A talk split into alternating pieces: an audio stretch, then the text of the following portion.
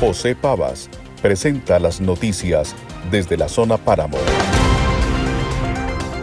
Nos encontramos aproximadamente a 3.070 metros sobre el nivel del mar en el complejo Páramo de Sonsón, en esta expedición botánica que inició esta mañana a las 5 de la mañana con el objetivo de reconocer la vegetación que tiene este ecosistema y de informarle a la comunidad la importancia de su conservación y cuidado. Eh, usted preguntaba ahora si se puede o no subir al páramo de Sonsón. La respuesta es única y exclusivamente se puede subir con temas científicos. Últimamente se han visto en redes sociales a influencers, generadores de contenido, incitando e invitando a las personas a subir a estos cerros que son estratégicos, ancestrales, que proveen una serie de servicios ecosistémicos de gran importancia para la humanidad. Por eso está restringido su acceso. Por aquí nos acompañan varios invitados. Vamos a empezar con el director del Jardín Botánico de Madrid. Él es el doctor Esteban Manrique. Nos va a saludar y nos va a contar cómo ha sido su experiencia en esta expedición. Buenos días, soy Esteban Manrique. La verdad es que esto simplemente es una sorpresa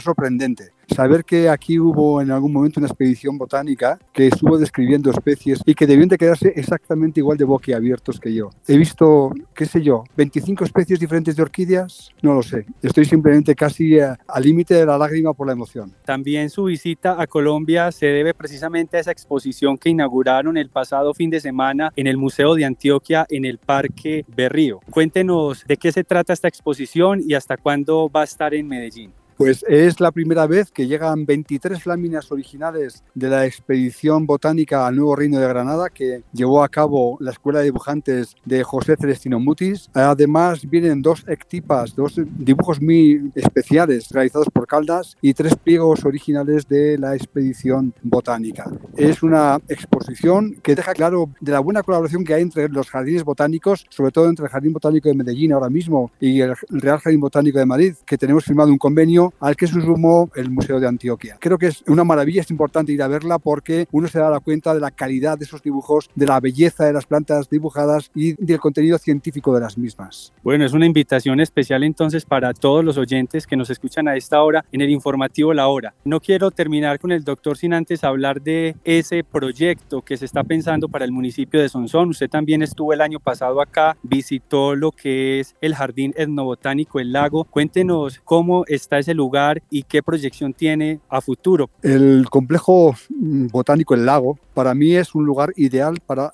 hacer un pequeño jardín botánico que muestre toda la diversidad de plantas que tiene el municipio de Sonsón sin necesidad, como decía antes José, sin necesidad de tener que subir al páramo. El páramo debería estar restringido, bajo mi opinión, a muy poquitas personas precisamente para su conservación, pero sí que se puede llevar parte de este páramo en lo que son sus especies más emblemáticas a ese lugar tan especial que es el complejo del lago de Sonsón para hacer un jardín botánico auténtico. ¿no? Es un lugar muy emblemático, tiene agua suficiente y está en un sitio bastante céntrico cerca de la ciudad, con lo cual permitirá no solamente que los lugareños, sino visitantes puedan apreciar la diversidad que rodea a todo este gran municipio. Es el director del Jardín Botánico de Madrid, el doctor Esteban Manrique. Muchísimas gracias por acompañarnos en este informativo y lo dejamos para que siga disfrutando de esta exuberante belleza natural. Ahí quedamos. Muchísimas gracias a todos vosotros. Gracias, José. Por aquí también está Luis Guillermo López Bonilla, antropólogo, gestor cultural del municipio de Sonsón y uno de los organizadores de esta expedición. Contémosle a los oyentes, Luis Guillermo, el objetivo y cómo le ha parecido el recorrido. Gracias, José. Muy buenos días. El objetivo de esta expedición es seguir afianzando esos lazos de cooperación entre España y Colombia para los temas de conservación ambiental, poderle mostrar a los científicos que vinieron en comisión especial a traer las láminas de la Real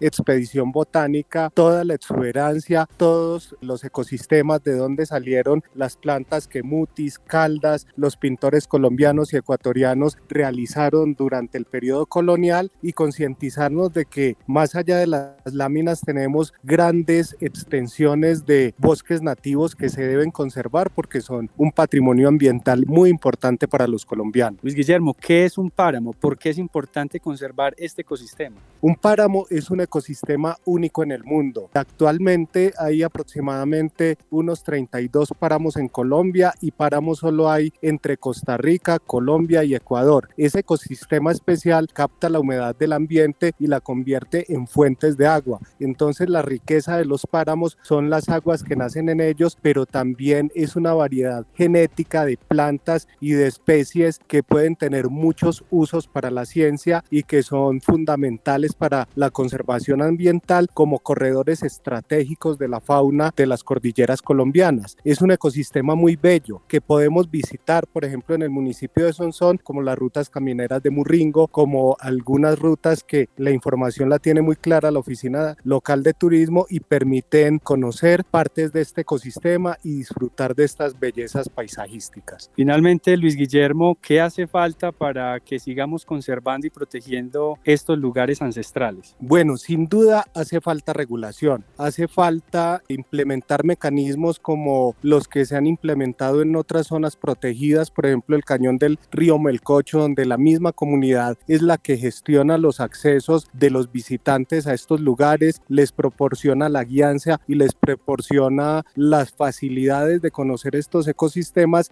sin tener unos altos impactos ambientales, dado que hay un control de capacidad de carga, dado que hay unas comunidades informadas, conocedoras de las riquezas naturales que se tienen y tienen la capacidad de ayudar a gestionarlas. En este sentido, es muy importante que si queremos conocer el ecosistema, logremos contactar con la Oficina Local de Turismo de Sonsón para que lo podamos hacer bien hecho y para que los picos más importantes, que son intangibles porque tienen unas especies únicas, por ejemplo, el frailejón del páramo de Sonsón es una especie diferente a todos los frailejones del mundo y se encuentra en unos pocos picos del páramo de Sonsón, que si los llenamos de visitantes podrían sufrir unas alteraciones irreversibles. Son especies que están en un grado de amenaza muy alto y es un deber de todos cuidarlo como patrimonio natural de los colombianos. Escuchábamos al antropólogo Luis Guillermo López Bonilla. Muchas gracias también por participar del informativo La Hora. Y por acá nos acompaña el guía local, don Luis Alberto Incapié Paneso. Él es la primera persona que subió al Cerro de las Palomas. Don Alberto, eh, buenos días y bienvenido. Muy buenos días. Mi nombre es Luis Alberto Incapié, guía para el páramo Las Palomas. Me orgullece estar recibiendo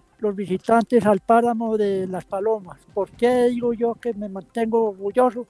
Porque son personas muy cuidadosas para visitar los páramos. Si uno no cuida los páramos, no tenemos páramos que nos produzca la agua que necesitamos todos ser vivientes sobre este mundo. Hace más o menos más de 30 años que estoy subiendo a este páramo, estoy como apoderado de él, pero no, el páramo es de todo ser humano que lo necesitamos. Por eso, entre todos vamos a cuidar el páramo, las palomas de Sonsón. Bueno, y con ese mensaje entonces vamos finalizando este informe especial desde el complejo Páramo de Sonsón en este hermoso municipio del sur de Antioquia. No sé, compañeros, si de pronto tengan alguna pregunta para nuestros invitados. Más que preguntar es recordar que aquí lo tenemos, pero hay otras zonas del departamento de Antioquia que tienen sus páramos y que naturalmente están reclamando protección para ellos. Uno de los más lejanos, el nudo de Paramillo, que son alrededor de 1.550 hectáreas y es el más desconocido de los páramos y está ubicado en el municipio de Ituango a propósito de la hidroeléctrica que se está terminando. Los farallones del Citará, mi querido José,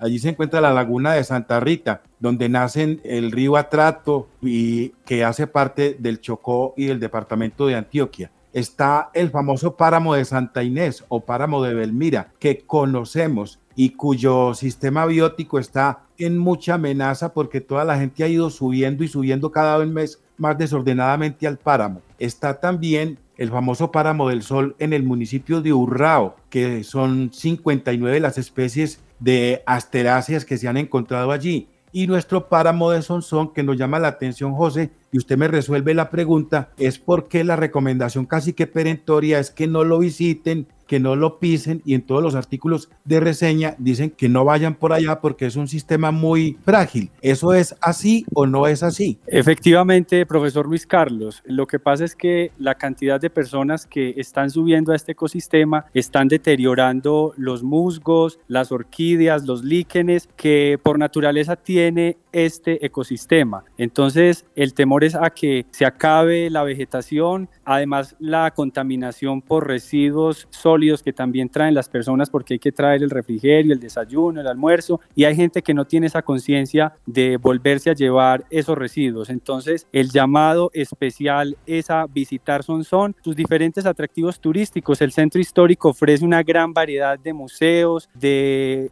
sitios turísticos en la zona urbana, en la zona rural, entonces no es necesario subir hasta este páramo. Además, se puede ver desde el parque principal o desde cualquier lugar del municipio de Sonsón. ¿Verdad, Luis Guillermo? Sí, es cierto, José. Nosotros hemos podido observar cómo en los últimos 30 años un cerro tan importante como el Morro de la Vieja, donde estaba una de las colonias más importantes de frailejones, ha sufrido por causa de los visitantes incendios, se han llegado a tener allá prácticamente toneladas de basura de la gente que subía, acampaba, realizaba misas campales y prácticamente el frailejón del páramo de Sonsón que se llama Espeletia Restricta porque precisamente está en unos puntos muy pequeños, está prácticamente extinto. Y así como hemos visto la extinción del frailejón en el Cerro de la Vieja dentro del complejo Páramo de Sonsón, si seguimos con unas actividades descontroladas en todos los picos del páramo de Sonsón, pronto veremos la extinción de muchas especies en todos estos picos que además pues tienen una particularidad. Son unos picos que tienen unas áreas muy pequeñas, unas altas pendientes y prácticamente están sobre la roca y eso hace que la vegetación